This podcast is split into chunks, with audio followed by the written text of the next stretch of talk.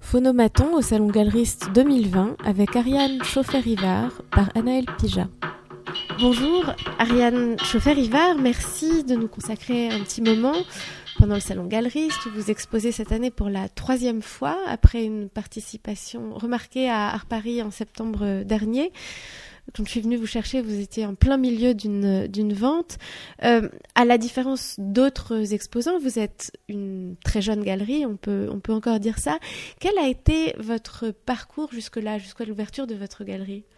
Alors, euh, je suis euh, de formation historienne de l'art. J'ai été formée à l'école du Louvre après avoir eu une licence d'histoire. Donc, j'ai cumulé histoire et histoire de l'art. Et j'ai longtemps hésité entre la carrière dans les musées et le marché de l'art et en étant un peu euh, euh, un pied dans chaque euh, dans chaque institution, le privé et le public, pour ensuite me destiner au marché de l'art. Donc j'ai toujours été marchand et j'ai ouvert ma galerie en 2014.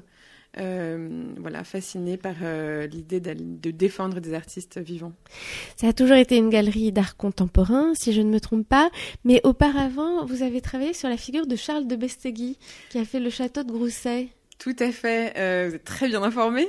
Euh, Charlie de Bestegui a été euh, le sujet de mes deux mémoires d'école du Louvre, qui était un, un grand, euh, un, une grande figure des années 20, 30, 40, 50 et jusqu'à sa mort en 70. C'est un artiste, enfin c'était un, un, homme, c'est d'ailleurs très complexe de, de, parler de lui comme un artiste. C'était un, un milliardaire dans le dans les journaux, on, en parle toujours comme d'un milliardaire mexicain, euh, mais en réalité, voilà, ça a été un, un lapsus. Je l'ai tout de suite désigné comme artiste puisqu'il a créé le style Bestegui, un style de décoration euh, qui a vraiment marqué euh, sa génération et les suivantes. Beaucoup de décorateurs, euh, encore aujourd'hui, se réclament du, goût Bestegui. Euh, et, ça a été euh, pour moi quelque chose de très fondateur. Je suis euh, une généraliste, c'est-à-dire que j'aime passionnément l'art depuis l'Antiquité jusqu'à nos jours, sous toutes ses formes, de l'objet d'art, de voilà, objet d'art, mobilier, peinture, sculpture, dessin, toute trace de de la vie humaine me fascine et, et Charlie Bestegui avait l'art de, de recomposer des maisons dans lesquelles les siècles se croisaient et donnaient l'impression d'avoir euh, de s'être accumulés naturellement alors que c'était des créations euh, de sa part. Et avec des décors souvent très chargés? Alors ça dépendait. On, on, là, on, on imagine c'était un peu sa réputation parce que il a eu un premier chantier avec Le Corbusier euh, fantastique chantier, une villa sur les toits de Paris, rue Balzac, sur les Champs-Élysées, au 136. Euh, un, on a découvert récemment, la commission du Vieux Paris a découvert récemment par des sondages que cet euh, appartement euh, cette sorte de villa sur les toits existait encore en faisant des, des sondages. On, on retrouve euh, euh, l'appartement, la structure du Corbusier. Et là, il y a une correspondance fascinante entre les deux, ces deux monstres sacrés où euh, euh, le Corbusier n'entend pas se faire dicter son chantier par Bestegui, qui lui est très exigeant et surveille le moindre, la moindre proportion. Et Le Corbusier a, livré l'appartement avec des meubles qu'il a encastrés dans les murs de peur que Charlie de Bestegui ne vienne euh, euh, tout changer, mais il a réussi à en faire un appartement euh, presque surréaliste, presque entre du Napoléon III euh, surréaliste. donc c'est très étonnant de voir que dans la presse déjà en 1932, on parle de Charlie Bestegui comme créateur, comme co-créateur, euh, ce qui a dû faire enrager le Corbusier. Voilà, donc c'était donc il a il a cette euh, réputation de quelque chose de chargé, mais ensuite il s'épure beaucoup quand même euh, dans ses décors. Plus tard, il est moins voilà. L'appartement du Corbusier, c'était vraiment un début il dit à ce moment-là qu'il habitait dans une salle de bain et il euh, re retourne à un style euh, plus classique ensuite. Qu'est-ce qui vous a à un moment poussé à quitter cet univers de recherche euh, pour ouvrir votre galerie? Est-ce que vous avez le sentiment que les choix que vous avez faits pour la galerie résonnent avec ses premières amours? Oui, toujours. En fait, on voit que euh, il y a un goût qui se dessine. Euh, je, euh, je n'avais pas du tout l'intention d'ouvrir ma galerie, c'était pas du tout dans mes projets de vie, euh, parce que je pensais avoir du goût, mais pas un goût particulier à défendre. Or, en rencontrant des artistes, notamment Samuel Yal, c'est vraiment la rencontre avec ses œuvres qui m'a profondément bouleversée. J'y ai vu tout un lien avec une esthétique que je défendais depuis euh, très longtemps Et j'ai été frappée de voir, il était à l'époque tout jeune artiste, il exposait déjà dans quelques galeries, mais il n'avait pas une galerie en particulier. Et, et, donc voilà, ça a été l'occasion de, de, le défendre lui particulièrement. C'est ça qui m'a animée de montrer ses œuvres au monde, au public. voilà. Son travail, vous le définissez comment, le travail de Samuel Yal le, travail de Samuel Yal, c'est fascinant parce qu'il y a à la fois, euh, ce qui pour moi est très important, l'excellence de la technique. Euh, c'est un très grand sculpteur, euh, notamment de céramique, de porcelaine, mais pas, pas uniquement. et au-delà de cette excellence technique, il y a aussi surtout une poésie fondamentalement humaine, c'est-à-dire que c'est un sculpteur de la présence humaine. Euh, ce qui le fascine, normalement, un sculpteur, quand il sculpte l'homme, est réduit à, en sculpter la peau, les os, les muscles, enfin, notre, euh, notre corps, tout simplement. Et lui, ce qui le fascine, c'est la recherche de ce qui fait notre présence, euh, notre personnalité, l'énergie que l'on dégage. Comment un sculpteur peut retranscrire l'être au monde. C'est vraiment ça qu'il qu'il traduit depuis des années en sculpture et je trouve ça fascinant.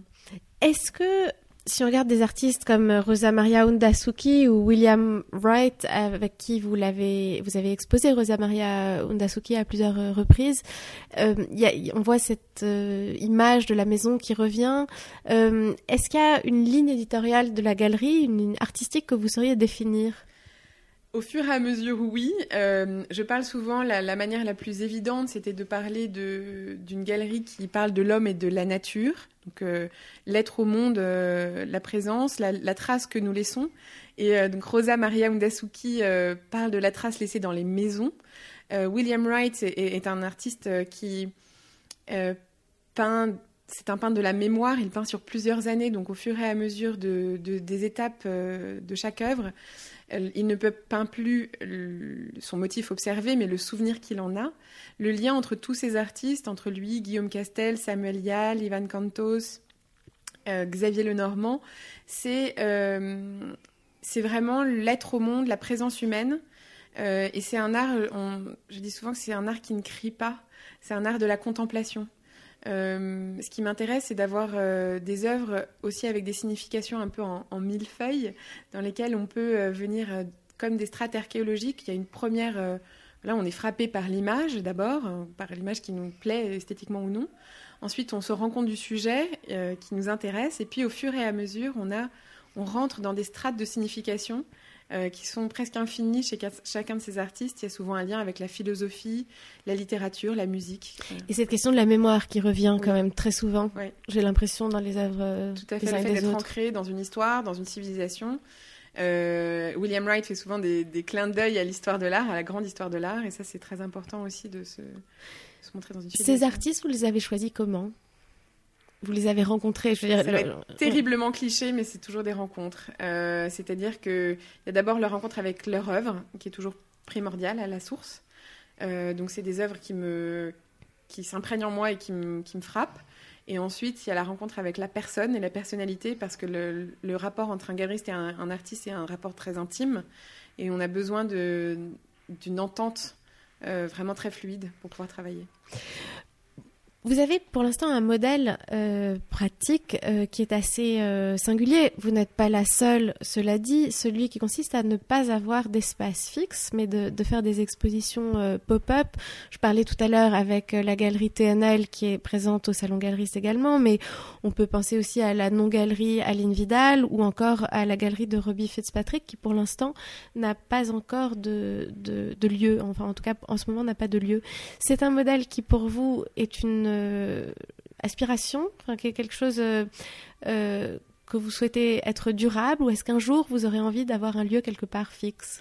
C'est intéressant parce que vous dites au sujet de ces galeries qu'elles n'ont pas encore un lieu, comme si c'était l'ultime. Euh, pas, pour, pour pas pour Alinda, mais pour euh, Robbie Fitzpatrick parce qu'il il, il, en parle lui-même. C'est souvent ce qu'on me, ce qu'on me dit en fait. Est-ce que, comme si c'était le but ultime d'avoir un lieu. Mais TNL par exemple, ça n'est pas le cas. Voilà. Mm. cette, cette, idée de, de pop-up est née tout simplement. C'était nécessité fait loi. Comment jeune galerie on peut se projeter dans des espaces.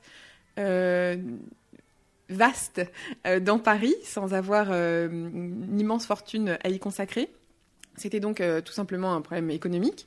Et ensuite, c'est devenu un modèle que j'espère prolonger pour plusieurs raisons. D'abord, parce que ça inverse complètement le cheminement d'une exposition. C'est-à-dire qu'on part réellement du groupe d'œuvres et de l'atelier de, l'artiste, du, propos de l'artiste. On construit le projet artistique de l'exposition et en fonction de ce projet, on trouve l'espace. Donc l'espace s'adapte euh, au, groupe d'œuvres et non pas l'inverse. Donc ça, c'est un mouvement que j'aime beaucoup. Euh, première chose. Et puis, euh, je présente des artistes qui vont du minuscule au très monumental, donc ça me permet aussi de varier les échelles pour ne pas avoir, pour avoir, voilà, créé des. William Wright, par exemple, aime infiniment le, les silences dans la scénographie, donc des grands blancs. Euh, ce qui suppose des grands espaces. Guillaume Castel se propulse dans, des, échelles très monumentales qui nécessitent là encore euh, des grands espaces. Et puis, à l'inverse, un mouvement euh, parfois beaucoup plus restreint. Donc ça permet de varier les lieux, d'une part. Et puis moi, ça me permet d'être au contact de mes artistes, c'est-à-dire que je peux me consacrer en dehors des moments où on s'incarne dans des galeries, à être présente auprès des artistes dans les ateliers et à voyager, continuer à voyager. Avoir une galerie, c'est aussi vendre. Mm. Comment vendez-vous? Ariane chauffer Même en dormant.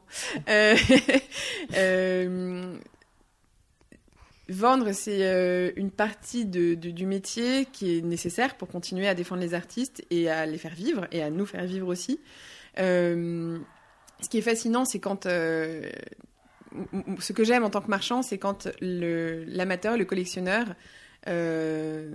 tombe en amour, diraient les Canadiens, devant une œuvre.